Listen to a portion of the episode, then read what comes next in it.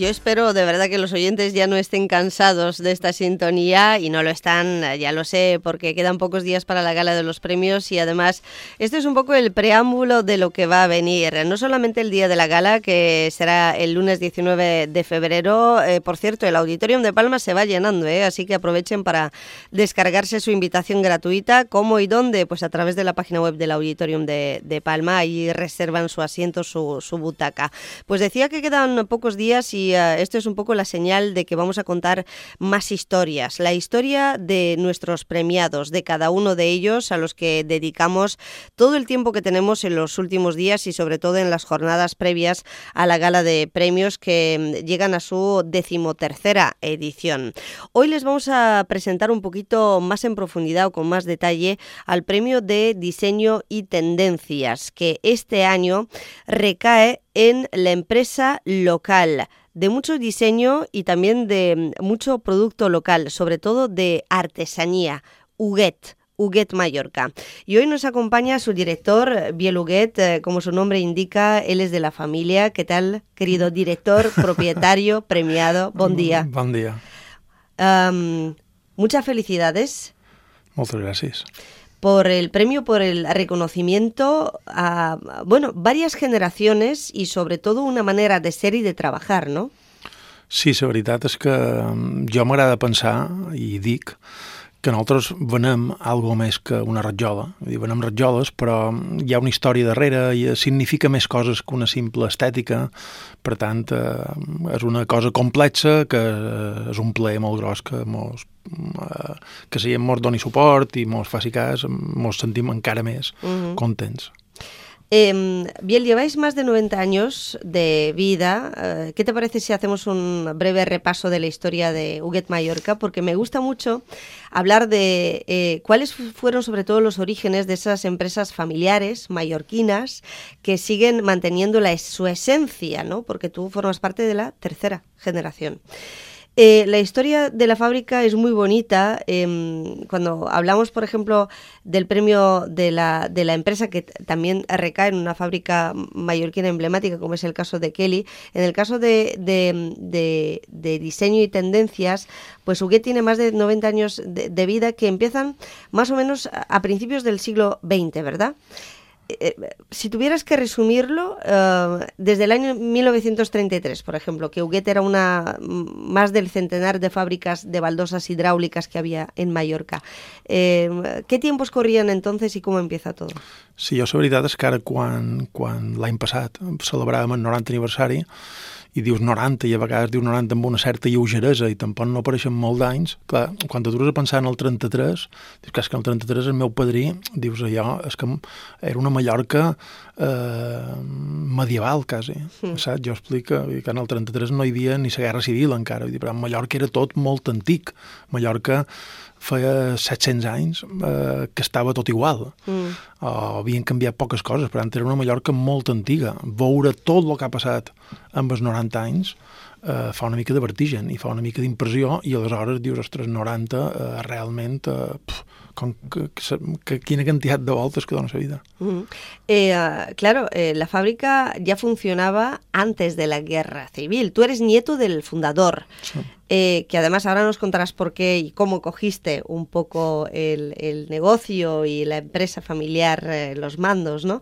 Pero ¿cómo os condiciona la guerra, después la crisis, hambrunas que las ha habido, ¿no? Y sobre todo en vuestro sector, ¿cómo os ha condicionado todos los acontecimientos que después sucedieron en la isla? Sí, jo crec que tot ha donat moltes voltes, vull dir, bastant al·lucinant. Vull dir, Mallorca en el 33 era una Mallorca molt manual, molt antiga, molt, eh, que se començava a industrialitzar i per tant hi començava moltes fabriquetes, cada poble tenia la seva pròpia fabriqueta de ratjoles hidràuliques i de vigues i de coses de terrazo i de coses així, de ciment. Uh mhm. -huh. El fil conductor sempre era ciment i clar, era una Mallorca molt tradicional, molt manual, que havia estat generadora de molta gent que migrava, tots tenim família a eh, Sud-amèrica o gent que se n'anava de Mallorca, perquè en aquells anys Mallorca eh, a zones com Campos hi havia eh, precarietat en molts de temes, per tant era una Mallorca que va evolucionant molt a partir de, després de la guerra, com tota Europa, després mm. de les guerres mundial també comença a canviar tot d'una manera molt vertiginosa i a partir de l'any 50 o a partir de l'any 60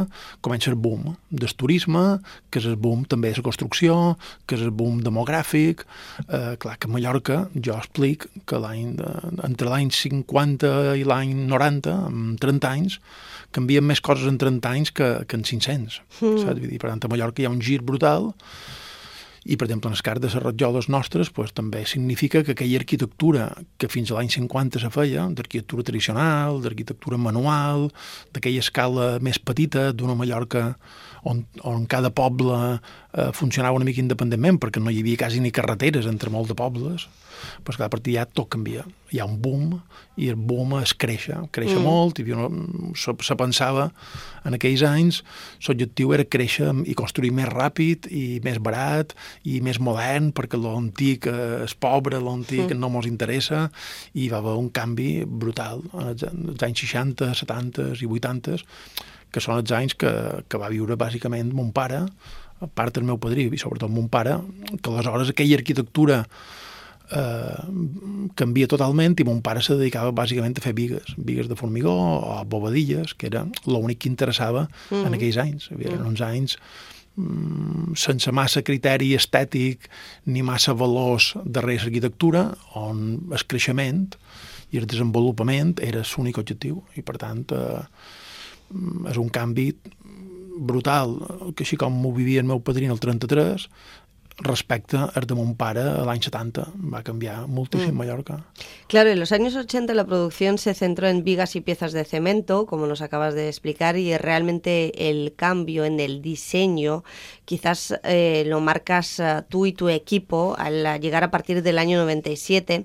Eh, eres arquitecto técnico de formación, eh, he pasado a tutearte con permiso, estamos aquí en las distancias cortas en los estudios de Onda Cero Mallorca y además con los premiados pues llevamos ya un tiempo hablando, ¿verdad?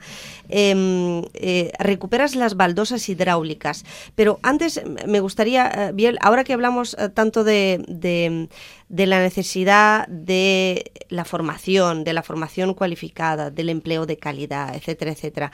Tú aportas, digamos, a la empresa ese toque personal de diseño a través de los estudios que ya tenías y sobre todo el empeño de seguir con la empresa y con el negocio familiar. ¿Cuándo y dónde llega esa decisión?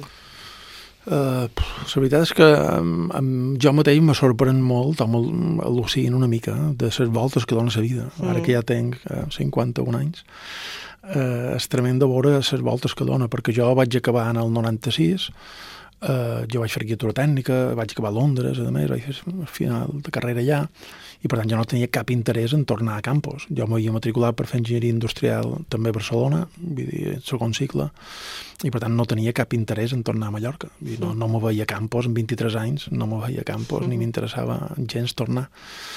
Però mon pare va morir, just quan vaig acabar, i que feia anys estava malalt, però bueno, no acabes d'assumir això que passarà i, i jo de cop i volta ma mare va intentar eh, traspassar aquell estiu del 96 traspassar la fàbrica i veure si qualcú voldria seguir en aquell moment no va trobar ningú interessat en seguir amb aquell model de vigues, que mm. era un model que no, que no era massa interessant en aquell moment, i jo, mm, d'aquestes eh, voltes que dono la vida, vaig decidir agafar-ho jo. Dic, mira, pues, jo ho agafaré.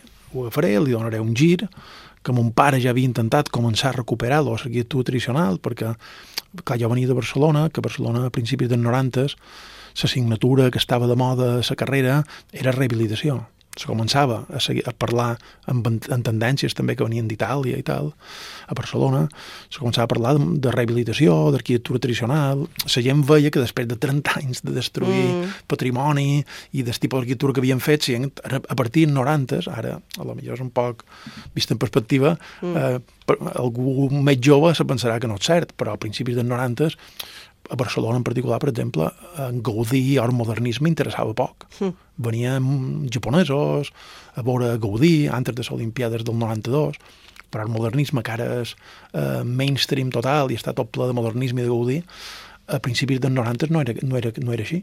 Per tant, a partir dels 90 hi comença una tendència de rehabilitació i jo, doncs, quan se mon pare, dic, mira, mon pare havia conservat la maquinària antiga, havia intentat eh, apuntar-se una mica en això, i jo vaig dir, mira, jo ho agafaré i impulsaré aquesta idea de fer arquitectura tradicional i fer, fer rehabilitació. I aquesta va ser eh, que me va dur, eh, sobretot amb empenta i amb un pot d'inconsciència, veure on me ficava i vaig començar, després tot ha donat moltes voltes una altra vegada, però la idea inicial va ser aquesta, que jo uns mesos abans de morir mon pare mai m'hagués imaginat que tornaria a fer feina a Mallorca. Bueno, però les coses no han ido tan mal, ¿verdad, Biel? Home, ha costat molt, ha costat molt. La veritat és que també és una altra cosa que dic molt, perquè ara la gent veu que tenim reconeixement i tenim projectes molt importants pel món i, i bé, la veritat és que llueix, llueix, però bé, per altra banda, no, sempre no puc estar de dir sí, però m'ha costat molt. Mm. Fem molta feina, som, és molta feina, encara ara costa, no és fàcil, però bé, la veritat és que ara estem molt orgullosos. ¿Cuántos sois en el equipo ahora mismo? Ara som eh, quasi 50 persones. Mm. Eh, Huguet Mallorca, hablemos del presente, de los últimos, eh, bueno, pues eh, casi 30 años que llevas uh, al frente de la fábrica convertido en, uh, convertida en una de las tendencias dentro del mundo de las baldosas hidráulicas y uh, eh, el terrazo. Huguet ha sido capaz de innovar, eh, es uno de los argumentos ¿no? debatidos y además votados por el jurado de los premios Onda Cero Mallorca de innovar y reinventar un producto tradicional de diseño particular y característico centrado en las baldosas hidráulicas y las piezas de terrazo. Eh, ¿Es lo que os hace diferentes? Eh, ¿Por qué es lo que marca la diferència?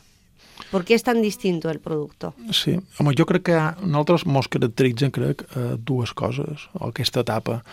Una és aquesta, el que jo en dic, com a idea de bellesa. Jo des del principi m'agradava hidràulic i m'agradava el terrazo en el 96, quan estava absolutament fora de mercat. No existia, no se fabricava.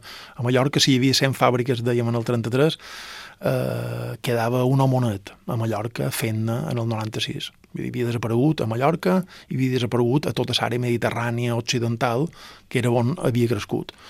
Per tant, però jo, aquesta idea de, de productes fets a mà, productes matèrics, eh, personalitzables, que enveixen bé, tots aquests valors d'aquesta escala humana de les coses a mi m'agradava. Per tant, aquesta idea de bellesa, d'aquesta cosa autèntica, única, doncs jo ja la defensava en el 96.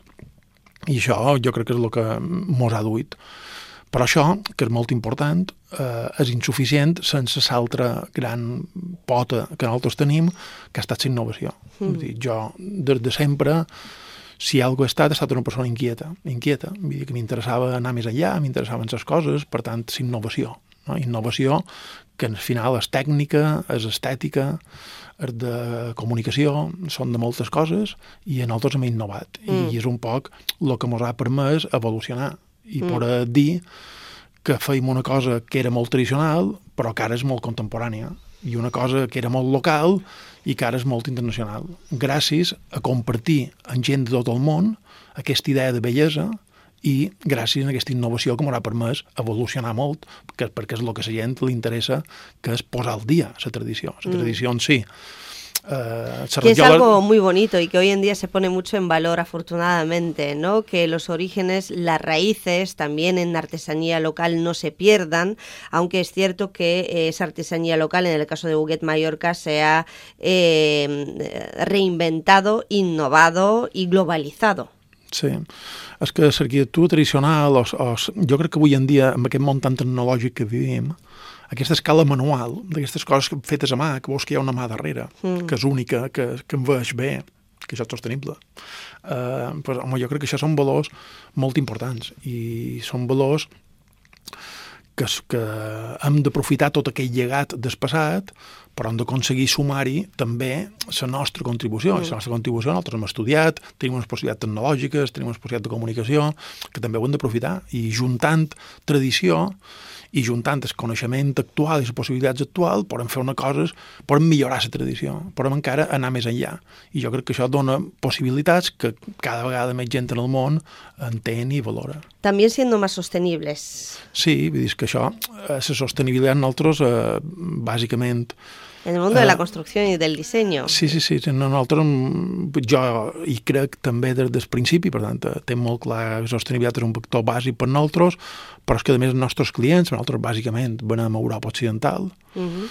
Uh, a quants països venem, exportáis? No, venem per tot el món. Eh? Fem coses un poc per tot el món. Uh, exportam més que no venem a Espanya. Uh, per tant, ja fa anys que venem més fora de Mallorca que de Mallorca. Mm i els nostres clients són clients que valoren això. Vull dir, si vas per Europa o vas per desenvolupat, sostenibilitat ja no és que te l'agreguis, que és una condició sine qua non. Per tant, a nosaltres això m'ho han queixat perfectament i també ha estat una cosa més que també ens ha ajudat a defensar mm. aquest tipus de materials. Afortunadamente eso se está trasladando al mundo del turismo poco a poco, al menos es la pretensión que los propios turistas barra clientes busquen también la oferta sostenible, de alguna manera obliguen a los que la ofertan a ser un poquito más sostenibles. Eh, hablo del turismo porque eh, Huguet Mallorca es el ejemplo perfecto de que Mallorca no es solo sol y playa, pero sí es cierto que también, obviamente, eh, vuestra actividad está relacionada. Eh, si un alojamiento, un hotel aquí o fuera quiere vuestro material o vuestro producto, obviamente se lo vais a vender como marca propia de artesanía local sostenible, además, ¿no? Eh, ¿Es posible, em, y vosotros sois el ejemplo, insisto, Biel, de tener fábricas propias en Mallorca, sostenibles, que marquen la diferencia, con su sede en las islas, a pesar de todo, del monocultivo que tenemos y de los costes de insularidad? Uh, sí, yo... ¿Nunca te has planteado pasar o, o, o, cruzar, no sé, por ejemplo, irte a, iros a Barcelona? bueno, nosaltres fem coses, també tenim oficines a, i fent coses fora de Mallorca, però nosaltres bàsicament estem a Mallorca i jo són un poc en el que dius, jo crec que dues coses. Jo, de lo que me sent molt orgullós, o el que jo crec que reivindic, és que nosaltres, amb, dins aquest món tan global, que és tan interessant per nosaltres, i ens va tan bé per poder estar en contacte amb molta facilitat amb gent de tot el món, i en cultures molt diverses, i en visions eh, molt diverses, però compartint coses, jo me sent molt orgullós de poder dir, nosaltres, dins d'aquesta globalització, aportam la nostra singularitat. Nosaltres som mallorquins, mm. som mediterranis, tenim una, una arquitectura i un materials i una manera d'entendre les coses determinada i jo m'agradaria pensar que ajudam a enriquir el món, fer un món més divers i des de la nostra aportació, nosaltres que som per mallorquins, i aportam el que és la nostra tradició, posada al dia, però enriquim el món i fem un món més ric. I jo això m'interessa molt.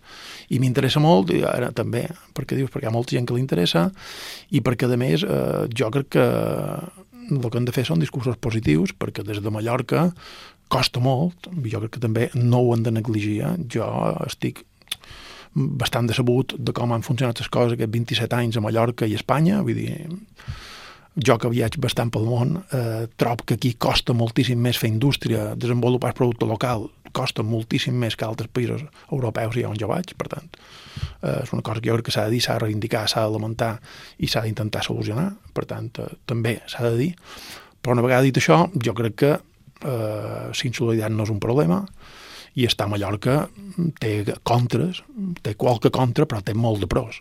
Per tant, tampoc no és cap motiu de llàstima. Vull dir, el món és molt gran i des de Mallorca podem arribar amb molta facilitat a tot el món. Per tant, no hauria de costar tant perquè hauríem de tenir més suport de, mm. de fa temps. Uh, però bé, ho feim i cap problema, ni un, al contrari.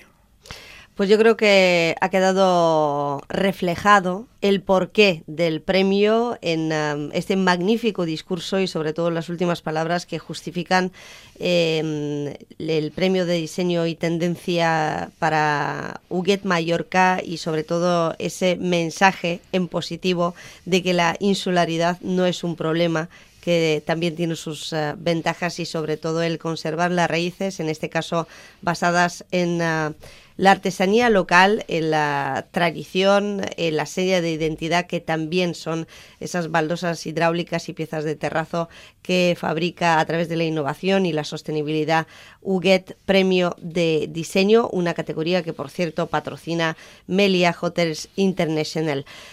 Bien, Huguet, ha sido un placer. Encantada. Muchas gracias a vosotros. Y muchas felicidades. Premio a recoger el próximo lunes en el Auditorium de Palma. No olviden que están todos ustedes invitados y que además tendremos eh, varias actuaciones, eh, entre otros Anegats, Banda Mallorquina, también producto local, como decía Agustín del Casta, eh, que también va a estar, Anegats de Son Cervera y Agustín del Casta, pues de aquí, que nos acompaña también los jueves.